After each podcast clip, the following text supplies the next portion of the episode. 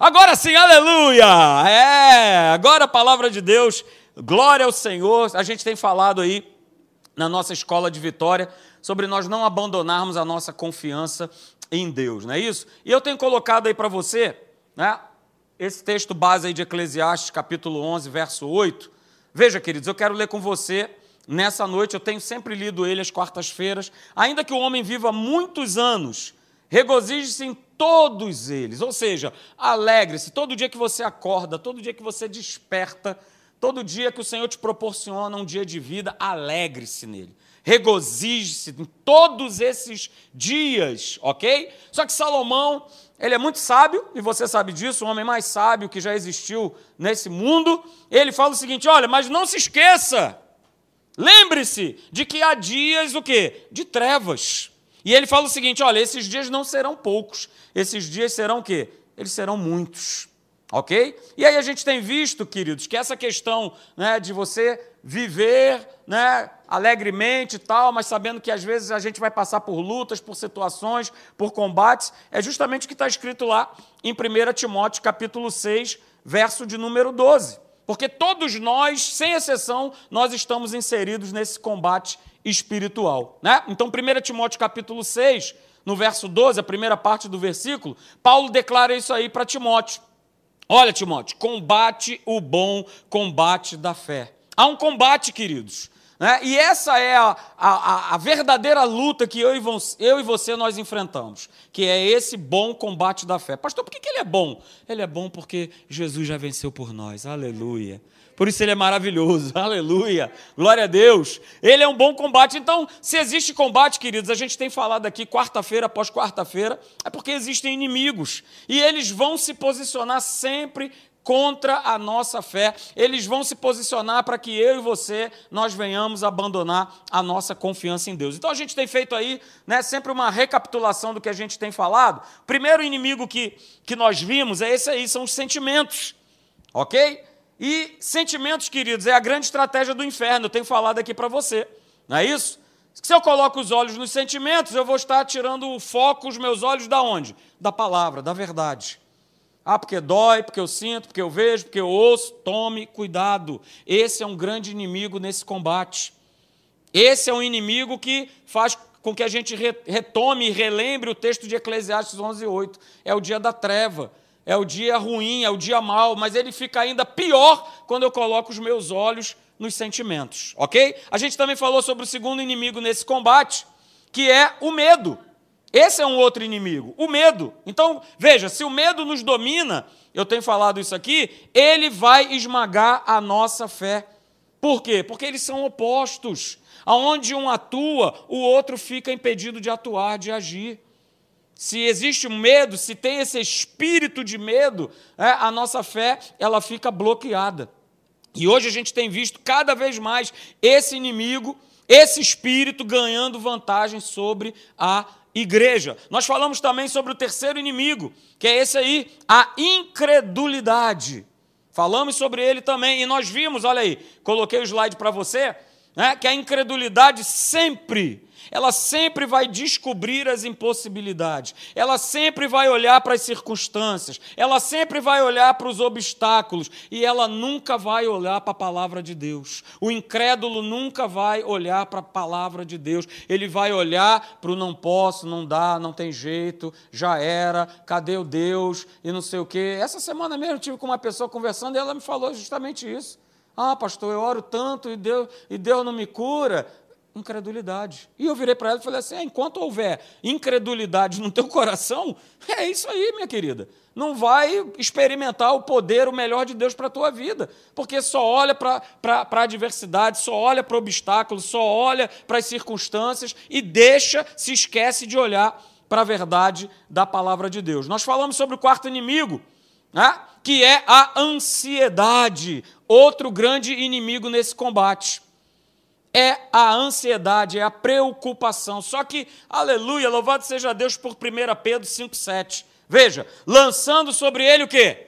Toda, toda, não é uma parcela, não é eu, eu coloco aqui e daqui a pouco eu pego de volta. Não, é lançando toda a minha ansiedade, toda a minha preocupação. Sabe por quê? Porque ele tem o quê? Ele tem cuidado de mim de você. Tem cuidado ou não tem cuidado? Tem cuidado da tua casa? Tem cuidado de você? Tem cuidado da tua família, dos teus filhos? Tem! Tem! Então não há motivo, querido, para viver ansioso, preocupado e aflito. Isso, mais uma vez, é uma atuação da força dos sentimentos sobre a nossa vida. Mas não se esqueça que Deus ele tem cuidado de nós. O Senhor tem cuidado de nós. O Senhor tem protegido a nossa vida. Nós chegamos até aqui o dia de hoje, dia 3 de novembro de 2021. Daqui a pouco estaremos celebrando um novo ano que se aproxima, porque o Senhor tem cuidado de nós. E veja, o ano ainda não acabou. Ok? A gente ainda tem dois meses pela frente. O Senhor quer te abençoar. Então não duvide, não fique ansioso. O Senhor tem o melhor dele preparado para mim e para você. Tome posse disso no nome de Jesus, queridos. O quinto inimigo que nós vimos, olha aí, são as mentes confusas. Mentes confusas, inquietas, aflitas. Só que a gente leu lá em Filipenses capítulo 4, no verso 7 e 8, que a paz o que, que tem que ocupar o nosso pensamento? A paz de Cristo. Que ela seja o árbitro, que ela esteja em nós. E tudo que tenha que ocupar o nosso pensamento seja algo verdadeiro, seja respeitável, seja puro, seja justo, seja amável, seja de boa fama, seja isso que ocupe a nossa maneira de pensar. Se a palavra ela estiver na minha maneira de pensar, no meu pensamento, não tem como haver confusão. Deus não é Deus de confusão. Deus não é Deus de inquietação. Se você tem tido uma confusão mental aí, repreende isso no nome de Jesus e declare a palavra sobre a tua cabeça, sobre a tua mente. Eu tenho a mente de Cristo. Eu levo cativo todo pensamento contrário à palavra de Deus. Pensamentos de morte, pensamentos de fracasso, pensamentos de desistência. Eu trago cativo a obediência de Cristo eu trago cativo e sai para lá confusão da minha cabeça, no nome de Jesus. Que dê pane na cabeça do diabo, dê um curto-circuito na cabeça dele, com um monte de chifre na cabeça. Ele que pare lá em confusão, mas eu não. Nós falamos aqui sobre o sexto inimigo, queridos, que muitas vezes é a nossa boca, que deveria ser justamente a nossa aliada, para nós declararmos a palavra de Deus, para nós declararmos a palavra sobre as situações da nossa vida. Mas muitas vezes, como Tiago mesmo declarou lá em Tiago, capítulo de número 3, muitas vezes, queridos, nós utilizamos a boca contra nós mesmos. Nós abrimos a nossa boca para amaldiçoar, por exemplo, pessoas. Não no sentido da palavra, né? Ah, eu te amaldiçoo. Não, não é isso. Mas quando a gente abre a nossa boca para falar mal de alguém, eu estou amaldiçoando. E aí a minha boca, que deveria ser fonte de bênção, fonte de água doce, vira uma fonte de águas amargas. Pessoas amargas, queridos. Então, né, a gente tinha visto aqui, o nosso o conteúdo que sai dos nossos lábios, da nossa boca, ele precisa sempre ser avaliado. Ele precisa ser pensado, ele precisa ser refletido. Será que isso que eu vou falar, será que isso que eu vou declarar a respeito de algo, de alguém, de uma situação, é, é para que eu fale isso, é para que eu declare isso. Nós aprendemos, queridos, aqui nas quartas-feiras, que pessoas, e entenda, você está nisso também. Quando eu falo que pessoas são construídas e também destruídas por uma palavra, não pense só no outro, pense também em você. Você tem construído a tua vida ou você tem destruído? Palavras são usadas nessa construção ou nessa destruição. O que é que você tem usado, queridos? Nós falamos sobre isso. O sétimo inimigo, aleluia, que nós falamos aqui, é o famoso tempo de espera. Aleluia, tempo de espera pode ser um inimigo, e tem sido, não é isso? Aí você vira aquele crente danoninho. Me dá, me dá, me dá, me dá, dá, é, me dá, me dá. Não, mas, mas Deus já falou, mas Deus já já, Deus já provou, Deus já colocou no teu coração que existe um tempo. Mas eu quero, eu quero, eu quero, porque eu quero. Porque a minha vida, porque esse mundo é um fast food. Tudo é fast, fast, fast. Então a bênção também, o milagre também tem que ser no meu tempo, na minha hora. Porque eu estou precisando, pastor. Eu estou precisando, pois é, mas nós falamos aqui também, veja, a espera em Deus, ela nos ensina a perseverar na nossa fé e amadurecer as nossas atitudes e os nossos comportamentos. Então, espera, como diz a palavra de Deus, espera, esperei confiantemente pelo Senhor e Ele me atendeu. Ele não vai te deixar na mão, aleluia, nunca te deixou e não vai te deixar.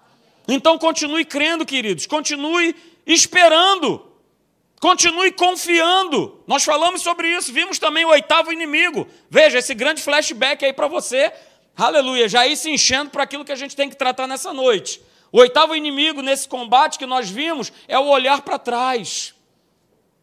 É estar tá toda hora relembrando aquilo que passou, aquilo que já aconteceu, seja bom ou ruim.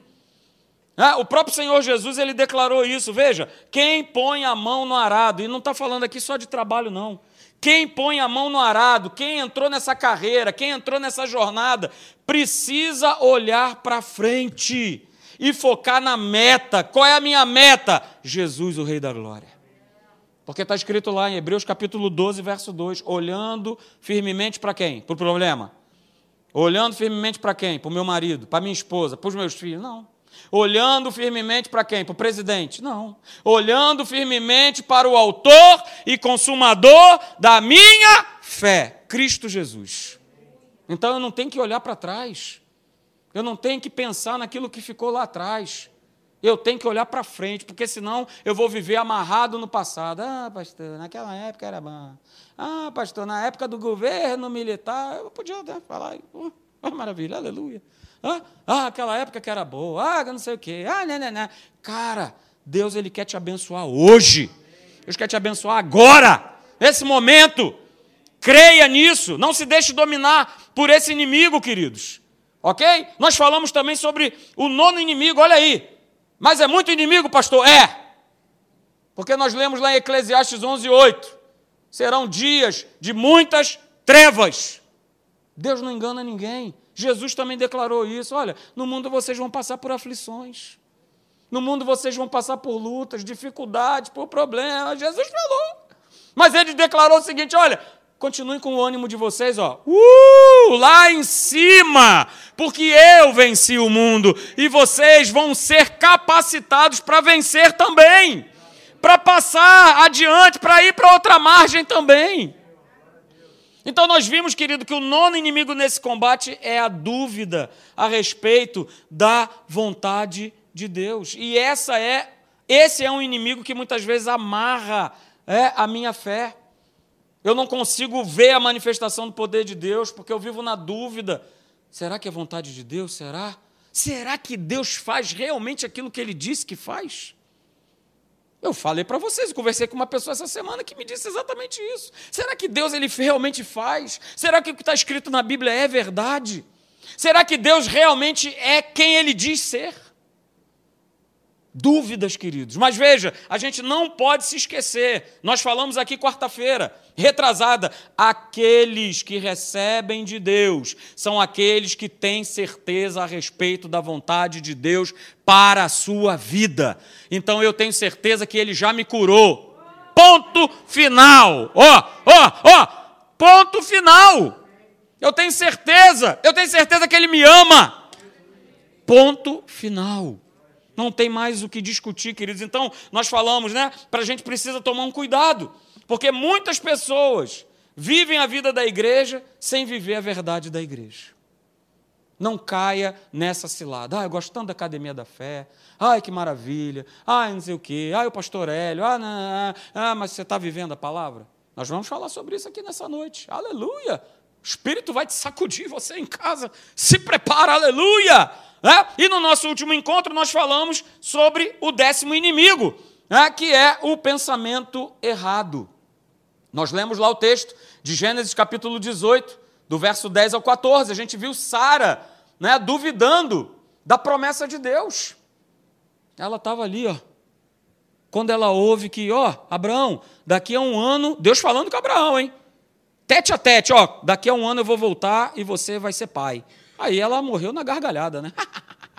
Quá, quá, quá, quá, quá, quá. Ah, até parece, até parece. Já sou idosa, meu marido também, né? Já foi, aleluia. Então não tem jeito. Mas ela se baseou num pensamento que natural. Naturalmente falando, ela não, ela não falou nenhuma besteira. Mas veja, queridos, nós não vivemos pelo natural. Se eu for viver pelo natural, eu estou vivendo como todo mundo vive. Eu vou andar como todo mundo anda. E ela viveu e ela pensou de maneira natural, de maneira errada. E a gente viu que, que, que esse texto que nós lemos lá de Gênesis 18, ele nos mostra duas coisas importantes. Um, de um lado existe a palavra de Deus, imutável, perfeita, absoluta e real. A palavra de Deus não é uma tentativa. Será que vai dar certo? Será que esse, rapaz, será que isso que esse anjo falou aí para mim é verdade? Que eu, mesmo sendo velha, eu vou dar a luz a um menino? Não, a palavra de Deus é absoluta. Não tem jeito, é verdade absoluta, não é uma verdade relativa. Hoje é, amanhã não é. Não, ela é absoluta, ela é imutável, ela é real. E do outro lado, nesse texto, a gente vê a dificuldade de Sara de sustentar o quê? O pensamento de Deus na mente dela. Daquilo que Deus já havia falado.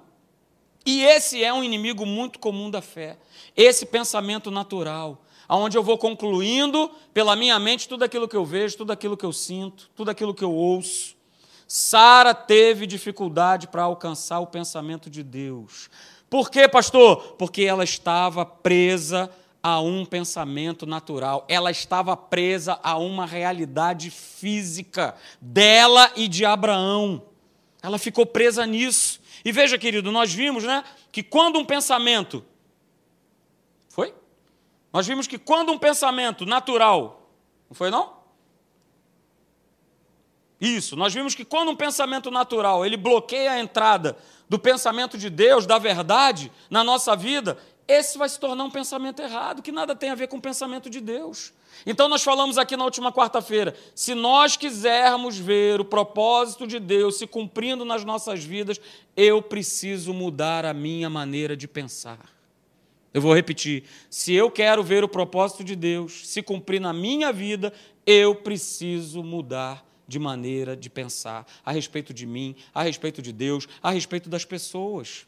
E existe um princípio né, que, infelizmente, não é muito reconhecido por nós, mas que é verdadeiro, queridos. É uma frase né, que você já conhece. Olha só, nós somos aquilo que nós pensamos ser. Assim, provérbios, assim como o homem se imagina, assim ele é.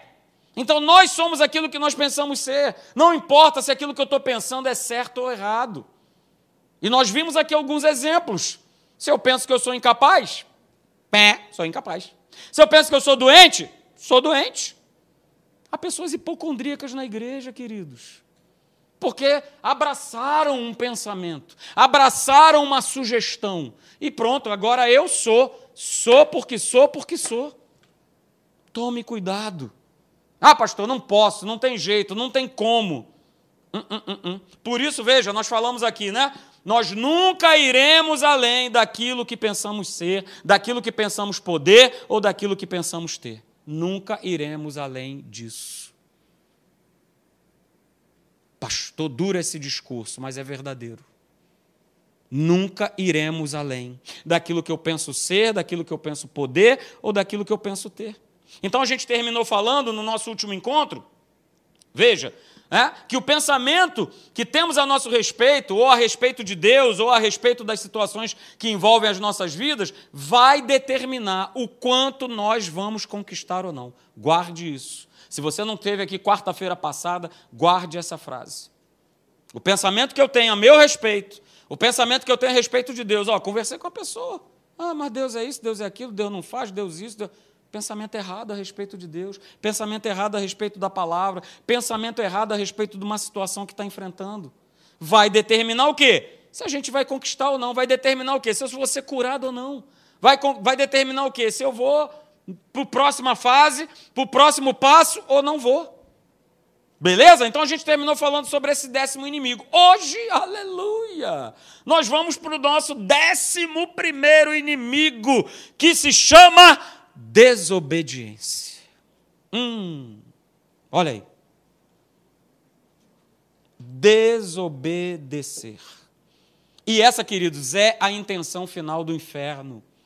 Que nós venhamos sempre a desobedecer a palavra de Deus e a gente perca as bênçãos da obediência.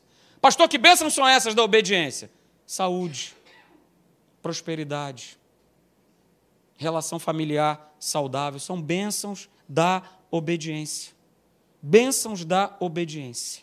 E aí, veja, eu quero ler o texto contigo, aleluia.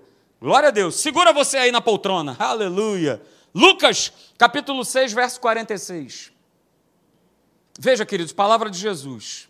E ao ler esse texto, talvez ele, ele, ele estando solto aí, você ache que Jesus estava falando para os fariseus e não estava. Jesus estava falando para os seus discípulos. E ele declara o seguinte: Por que me chamais Senhor, Senhor, e não fazeis o que vos mando? Hum, pegou, hein? Pegou. Porque a mesma palavra que Jesus declarou para os discípulos, nós precisamos refletir em cima dela. Marcelo, por que você me chama Senhor, Senhor, e você não tem feito o que eu te mando fazer, cara? E a gente tem que perceber, queridos, que quando a gente chama Jesus de Senhor, não é um título, é um reconhecimento de que Cristo, ele é o Senhor da nossa vida. Ele é o rei do reino que eu faço parte. Se você for para o dicionário, você vai ver que a palavra Senhor, ela significa dono. Ela significa proprietário. Hum. Diga, hum. Olha aí. Dono ou proprietário. E queridos, os discípulos eles conheciam muito bem esse termo Senhor, Senhor. E esse termo Senhor, Senhor, na verdade era uma decisão de não desobedecer a Jesus, porque eles sabiam, esse camarada aí, ele é o meu dono ele é o meu proprietário. A gente não fala que nós somos o quê? Raça eleita, sacerdócio real, povo de propriedade exclusiva de Deus. Não mudou nada. Não mudou absolutamente nada. Mas veja, Jesus faz a pergunta para os caras. Faz para você nessa noite, para mim, para cada um de nós. E aí, está me chamando Senhor, Senhor, mas não está fazendo aquilo que eu mando? Hum, então, queridos, nós devemos obediência a Deus e ponto final. Foi para isso que eu e você, nós fomos chamados, para nós sermos obedientes a Deus, para nós sermos obedientes à Sua palavra.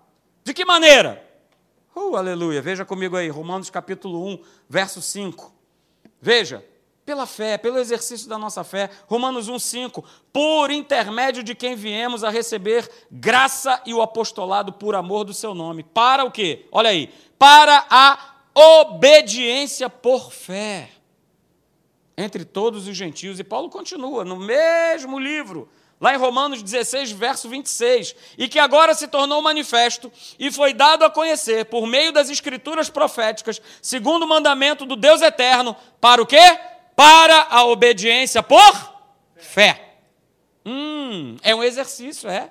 Exatamente, assim como amar, assim como perdoar, é um exercício de fé. Obedecer a Deus e a Sua palavra é um exercício de fé. Nós fomos chamados a obedecer pela fé. E essa precisa, queridos, ser a nossa forma de nós caminharmos, de nós vivermos, de nós vivermos, porque nós somos cristãos estamos debaixo do senhorio de Cristo. E veja, o apóstolo Paulo, abra aí a sua Bíblia comigo, por favor, Efésios capítulo 2, verso 1, do verso 1 ao 3, ele, ele nos lembra de algo que nós éramos. Nós não somos mais. Efésios capítulo 2, de 1 a 3. Nós éramos, não somos mais. Leia comigo, acompanhe comigo. Você em casa aí, ó, Efésios 2, de 1 a 3. Ele vos deu vida estando vós mortos nos vossos delitos e pecados, nos quais andastes outrora, segundo o curso deste mundo, segundo o príncipe da potestade do ar, do espírito que agora atua nos filhos da desobediência, entre os quais, olha aí, entre os quais também todos nós andamos outrora, segundo as inclinações da nossa carne, fazendo a vontade da carne e dos pensamentos, e éramos, veja, éramos por natureza, filhos da ira, como também os demais. Queridos, essa era a nossa condição antes do novo nascimento. Éramos filhos da desobediência. Éramos, não somos mais. Mas veja, quando a gente estava nas trevas, o apóstolo Paulo criou uma nomenclatura de filhos da desobediência. Mas agora nós estamos em Cristo Jesus, nós somos filhos da obediência. Hum, não está na Bíblia, mas a gente pode fazer essa analogia. Quando eu era velha criatura e andava nas trevas, era filho da desobediência. Hoje, nós temos esse título. Nós somos filhos da obediência. Mas a pergunta, queridos, é o seguinte: é que será né, que a igreja de hoje ela realmente tem refletido esse espírito de submissão e obediência a Deus e a Sua palavra? Pensa.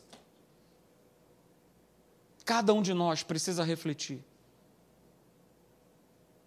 Será que a igreja de hoje tem refletido esse espírito de submissão e de obediência a Deus? Então veja, queridos, eu quero que você guarde isso nessa noite. São duas frases. Primeira é essa aí. A obediência aparente, ela é desobediência.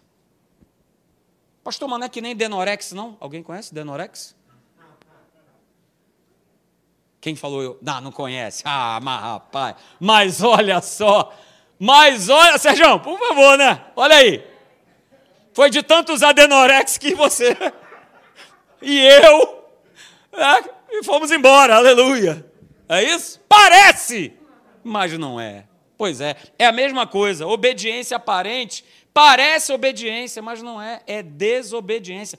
Abra comigo, por favor, Mateus capítulo 21. Pastor, é muita leitura bíblica, é isso aí. Glória a Deus. O nome da igreja é Academia da Fé. Então você vai ler a Bíblia. Vai ler a Bíblia. A base é toda bíblica.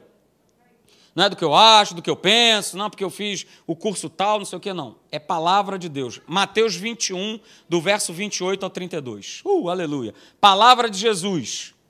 Veja comigo. Olha aí. Mateus 21, do verso 28 ao 32. Acompanhe comigo a leitura. Você que está em casa também. Cara, fica ligado, hein? Fica esperto. Aleluia. Vamos lá, Mateus 21, 28. E que vos parece? Jesus fala isso. Olha aí. Ele lança essa parábola. Um homem tinha dois filhos. Chegando seu primeiro, disse: Filho, vai hoje trabalhar na vinha. Ele respondeu o quê? Sim, Senhor. Olha aí. Olha a analogia. Porém, ele falou sim, senhor, porém ele não foi. Dirigindo-se ao segundo filho, ele disse a mesma coisa: Filho, vai trabalhar na vinha. Mas esse respondeu: Não quero. Mas depois, arrependido, ele foi. Qual dos dois fez a vontade de Deus? Disseram, né? Jesus estava aí sim falando com os fariseus. Disseram o segundo. Declarou-lhe Jesus: Em verdade vos digo que publicanos e meretrizes vos procedem no reino de Deus. Precedem, desculpa, porque João veio a vós outros no caminho da justiça e não acreditastes nele. Ao passo que publicanos e meretrizes creram. Vós, porém, mesmo vendo isto, não vos arrependestes, afinal, para acreditardes nele. Aí vamos lá, queridos, com relação a esses dois filhos que nós acabamos de ler nessa parábola? Quem demonstrou ser obediente? Não me responda. Mas aparentemente, é que você acabou de ler o texto, ou você já conhecia o texto. Mas aparentemente, quem foi obediente, quem foi? O primeiro. O primeiro falou: Chá comigo, papai. Tamo junto. Só que ele não, ele não foi.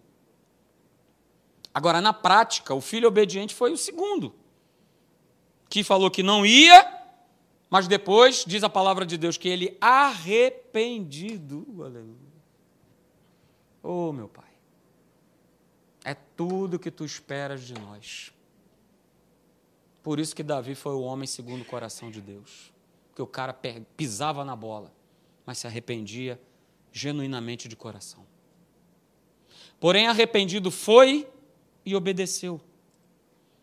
Então Jesus ele faz essa comparação né, com os dois grupos de pessoas. O primeiro filho, na verdade, ele está falando dos próprios fariseus. O segundo filho, ele está se referindo o quê? Aos publicanos e às prostitutas, às meretrizes. Ele faz esse jogo de palavras. Então, queridos, veja, Não adianta, a gente pode passar o tempo inteiro na igreja, a gente pode estar o tempo todo ouvindo a palavra de Deus, a gente pode estar dizendo amém a tudo o que a gente fala aqui de cima desse púlpito, mas a gente precisa obedecer e viver a palavra de Deus. Porque se eu não tenho obedecido, se eu não tenho vivido, a comparação é essa. Mateus 21, a partir do verso 28. A comparação é essa, queridos. E a gente tem visto né, que a igreja dos dias de hoje ela é como o primeiro filho. Está sempre respondendo amém. Ah, pastor, amém, glória a Deus. Ah, poxa, a mensagem foi uma bênção e tal, mas rapaz, virou as costas, saiu pelo outro lado. Então, queridos, veja, guarda essa frase nessa noite. Não basta nós termos uma aparência de obedientes, ou seja, sermos religiosos. Precisamos obedecer, viver e praticar a palavra de Deus. Não adianta ter aparência. Não adianta ter aparência. E a gente vai ler outro texto agora. Segura aí, Tiago, capítulo 1. Veja comigo, a partir do verso 22. Tiago fala exatamente isso. Olha só, a Bíblia se completando. E é sempre assim e vai ser sempre assim. Não há contradição bíblica. Tiago, capítulo 1, a partir do verso 22, veja o que, que Tiago declara. Ele fala o seguinte: Olha, tornai-vos, pois, praticantes da palavra, e não somente ouvintes, enganando-vos a vós mesmos. Porque se alguém é ouvinte da palavra e não praticante, assemelha-se ao homem que contempla num espelho o seu rosto natural. Pois a si mesmo se contempla e se retira. E para logo se esquece, veja, de como era a sua aparência. Obediência com aparência é desobediência. Mas aquele que considera atentamente na lei perfeita, lei da liberdade, e nela persevera, não sendo ouvinte negligente, mas operoso praticante, esse sim será bem realizado, será bem-aventurado no que realizar.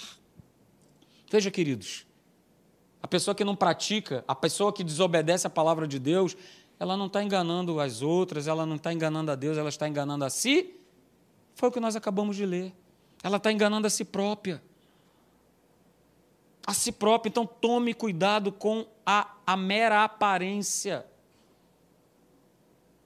Tome cuidado, porque a única coisa que vai legitimar a nossa entrada no reino de Deus que já está em nós é que a gente reconheça o senhorio de Jesus. Senhor, Senhor, beleza, mas eu estou fazendo aquilo que tu me mandas, Pai.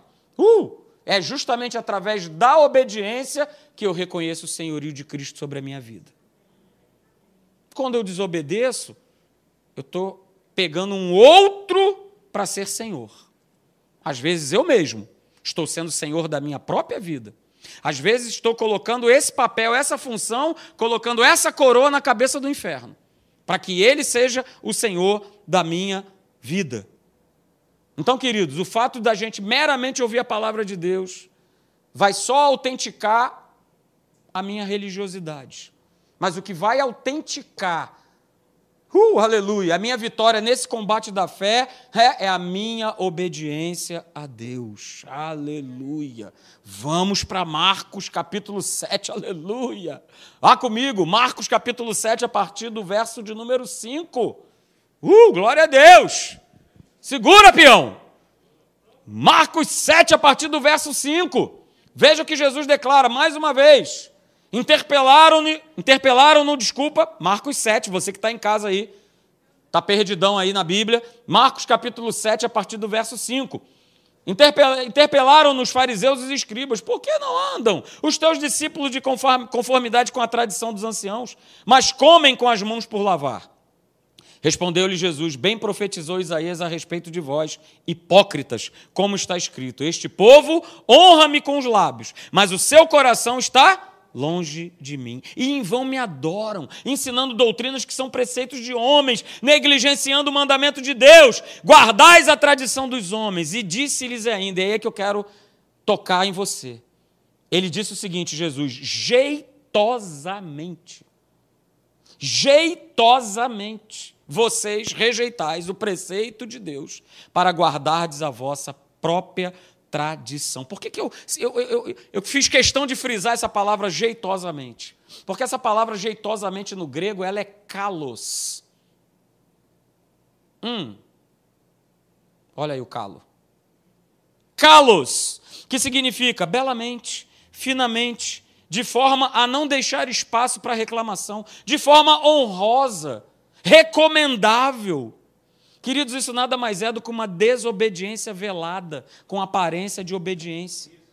E muitas vezes, queridos, infelizmente, nós fazemos isso. Por exemplo, a gente prega né, contra o governo, contra o roubo, contra a corrupção, mas eu só nego impostos.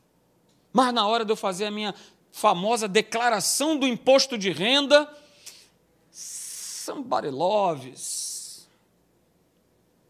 Quem nunca, quando estava né, na ativa, sempre tinha um camarada que falava assim: Olha, eu, eu faço a sua declaração e eu faço com que você pegue tudo. Toda a restituição. Afinal de contas, esse dinheiro é o quê? É seu. Então, você vai pegar tudo.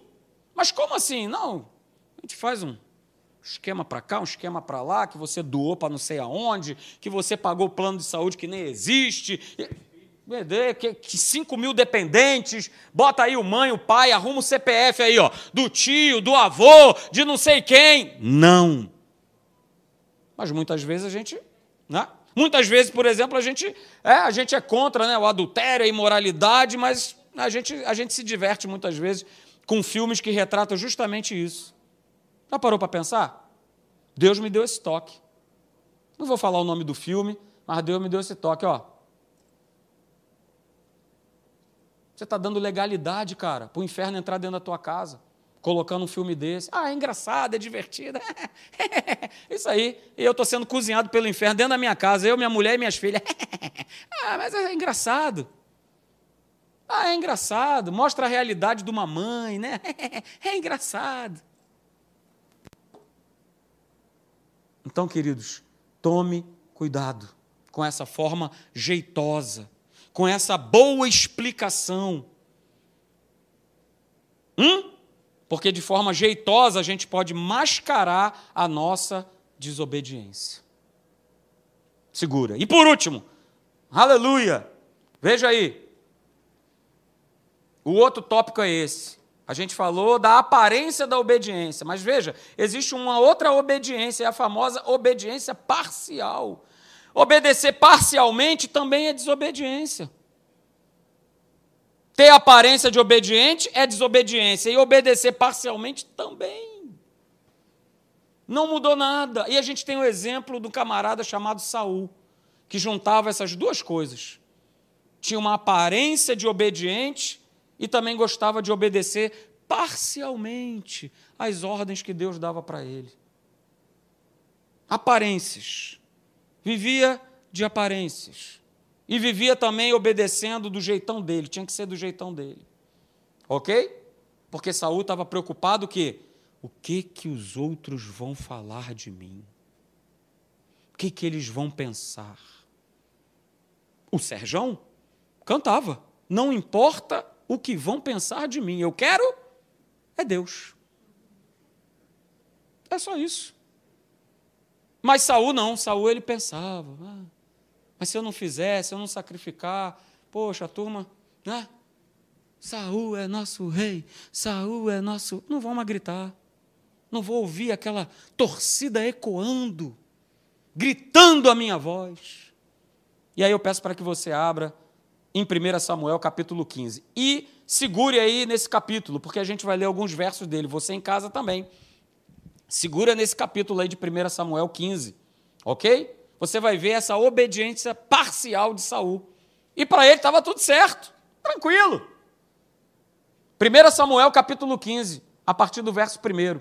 Veja o que está escrito. Disse Samuel a Saul: Enviou-me o Senhor. 1 Samuel 15, verso 1, hein? Disse Samuel a Saul: Enviou-me o Senhor a ungir-te rei sobre o povo, sobre Israel. Atenta, pois, agora às palavras do Senhor, meu pai amado. Cara, presta atenção. Atenta. Assim diz o Senhor dos exércitos: castigarei a Amaleque pelo que fez a Israel. Ter se oposto a Israel no caminho, quando este subia do Egito. Vai, pois, agora. Ah, agora é a ordem. Segurem. Ah, é, essa é a ordem. Essa é a ordem. Meu pai, vai, pois, agora e fere a Amaleque e destrói totalmente a tudo que tiver. Nada lhe poupes. Porém, matarás homem e mulher, meninos e crianças de peito, bois e ovelhas, camelos e jumentos. Queridos, a ordem de Deus estava o quê? Clara, explícita. Clara e cristalina como água. Alguma dificuldade em entender a ordem de Deus? Alguém? Alguém? Não. Nem muito menos Saul. Mas veja, pule agora para o verso 7. Aí mesmo, nesse primeiro, primeiro capítulo aí de Samuel 15. Pule para o verso 7. Então feriu Saul os amalequitas desde Avilá até chegar a Sur, que está de frente do Egito. Olha aí, começou. Começou a, a obediência do meu jeitão. Vamos lá. Tomou vivo a Agag, rei dos amalequitas Porém, a todo o povo destruiu ao fio da espada. E Saul e o povo pouparam a Agag. Foi isso que Deus tinha ordenado? Não. Mas eles pouparam a Agag. E veja, o melhor das ovelhas e dos bois, e os animais gordos, e os cordeiros, e o melhor que havia, e não os quiseram destruir totalmente. Porém, a toda coisa vil e desprezível destruíram. Fizeram como nós fazemos. Ah, isso aqui não presta para nada, então deixa para lá eu vou destruir. Opa, mas isso aqui é bom. Não, isso aqui vamos segurar, segura. Mas a ordem de Deus tinha sido essa? Não. Não tinha sido essa. Queridos, desobediência direta, clara a uma ordem específica de Deus. E aí, veja, e nós precisamos tomar o cuidado né, com essa declaração de Deus aí no verso 10 e no verso 11. Veja o que Deus declarou a respeito de Saul. Ele declarou o seguinte: Então veio a palavra do Senhor a Samuel, dizendo: arrependo-me. Arrependo-me de haver posto a Saul como rei. Por quê? Porque deixou de me seguir e não executou as minhas palavras. Meu Pai do céu. Deixou de me seguir e não executou as minhas palavras. Então Samuel se contristou e toda a noite clamou ao Senhor. Veja, querido, Saul poderia dar a explicação que ele quisesse dar. Mas Deus foi bem claro: "Cara, eu me arrependi de ter te constituído rei, porque você o quê? Desobedeceu. Não, pastor, não. Ele matou a turma. Como não? Ele obedeceu, poxa. Pastor do céu. Ele obedeceu. Ele, ele, ele só pegou ali o rei e tal, ficou com pena. Pastor, coração duro seu, hein? Poxa, ele deixou o rei vivo, qual é o problema? Um, segura, peão, a frase. Deus não espera, queridos, que nós sejamos fiéis na maior parte do tempo, mas que nós sejamos fiéis em todo o tempo. Pode anotar, pode tirar foto. Deus não espera que nós sejamos fiéis na maior parte do tempo. E nós, como humanos, a gente se contenta muitas vezes com isso. Às vezes o nosso trabalho é assim. Se alguém chama atenção de alguma coisa, diz não sei o quê, poxa, mas, mas olha só, olha, eu já fiz isso, fiz isso, fiz aquilo, fiz aquilo e tal, poxa, você está tá pegando só esse detalhe? Mas com Deus não tem essa conversa. Ah, pastor, então Deus é um Deus mau. Não. Deus ele quer te abençoar. Deus ele quer que você sempre saia vencedor nesse bom combate da fé, mas não existe obediência parcial. Não existe. E a gente muitas vezes deduz isso, né? Que a gente tem esse direito, assim como Saul achou na cabeça dele que ele tinha esse direito. Ah, eu fiz tudo, eu fiz quase tudo.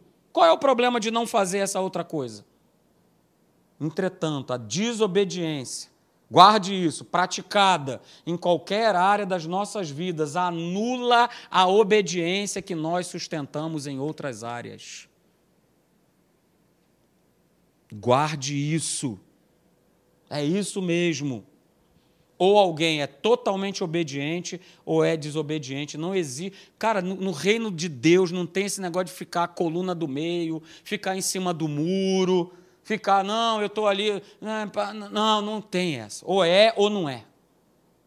Ou, é, ou obedece ou está desobedecendo. Tiago, queridos, falou sobre isso. Abra lá comigo para nós terminarmos. Você pode até ficar de pé para fazer essa leitura. Aleluia. Tiago, capítulo 2, verso 10 e 11. Veja comigo aí, por favor. Tiago, você que está em casa aí, abra aí, por favor. Tiago, capítulo 2, verso 10 e verso 11.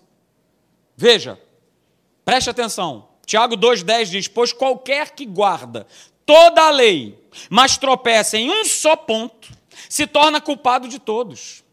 Porquanto aquele que disse não adulterarás, também ordenou: não matarás. Ora, se não adulteras, porém matas, vens a ser o quê?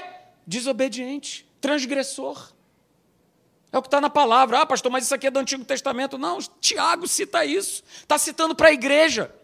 Está pegando um princípio bíblico de obediência e está falando, cara, olha só, nós precisamos ser fiéis totalmente. Ah, pastor, mas isso é impossível. Não é. É uma jornada. É, nós lemos, né? Essa obediência, ela vem através do quê? De fé. De nós acreditarmos. Então, queridos, né? A gente não tem o direito de nós, por exemplo, escolhermos não perdoarmos. Ah, pastor, mas eu, mas eu cumpro tudo que está escrito na palavra. Mas esse caso específico. Pastor, eu já perdoei um monte de gente. Eu já perdoei uma série de pessoas, mas essa pessoa aqui, o Senhor não sabe o que ela me fez. Não sei. Não quero saber. Não. Olha aí a Mariette, querendo me induzir ao erro. Não sei e não quero saber, queridos, porque não existe obediência parcial. Não existe, não, isso aqui eu faço, isso aqui eu não quero fazer. Não, pastor, olha só, eu não preciso ofertar, porque afinal de contas eu já entreguei meu dízimo, está tudo certo, ó, ponto final, acabou. Quem disse? Não, mas eu já cumpri, está tudo certo. Parcialmente. Já pensou se Jesus fosse para a cruz do Calvário? Beleza, hein? Vou perdoar os teus pecados. Mas vocês se virem aí. Morram doentes, miseráveis, mas ó, tá todo mundo salvo, hein? Foi assim que ele fez? De maneira parcial? Não. Ele foi para a cruz e ó, pacotão completo. Obedeceu até o fim. Obedeceu até o fim. Então, queridos, o mesmo Deus que ordenou que nós fizéssemos né, uma coisa, que te pede uma coisa, de repente está te pedindo agora, você que está em casa, está falando contigo agora, te pedindo algo para ser feito. Isso que ele está te pedindo, ok? Ele também ordena que você faça outra coisa. Que você cumpra a outra coisa, que você obedeça a outra ordem. Porque eu não posso ficar aqui selecionando o que eu quero. Não, pastor, amar é comigo mesmo, perdoar não. Não, pastor, eu não tenho problema nenhum. Nessa área, e como eu ouço as pessoas falando isso, pastor, nessa área eu não tenho problema. Mas nessa aqui, hum, eu já sacramentei que é desse jeito, é do meu jeito e ponto final. Não, não faça isso. Porque senão, nesse combate da fé, você vai sucumbir. E aí, como nós temos falado aqui como tema, né? A gente vai abandonando o quê? A nossa confiança em Deus.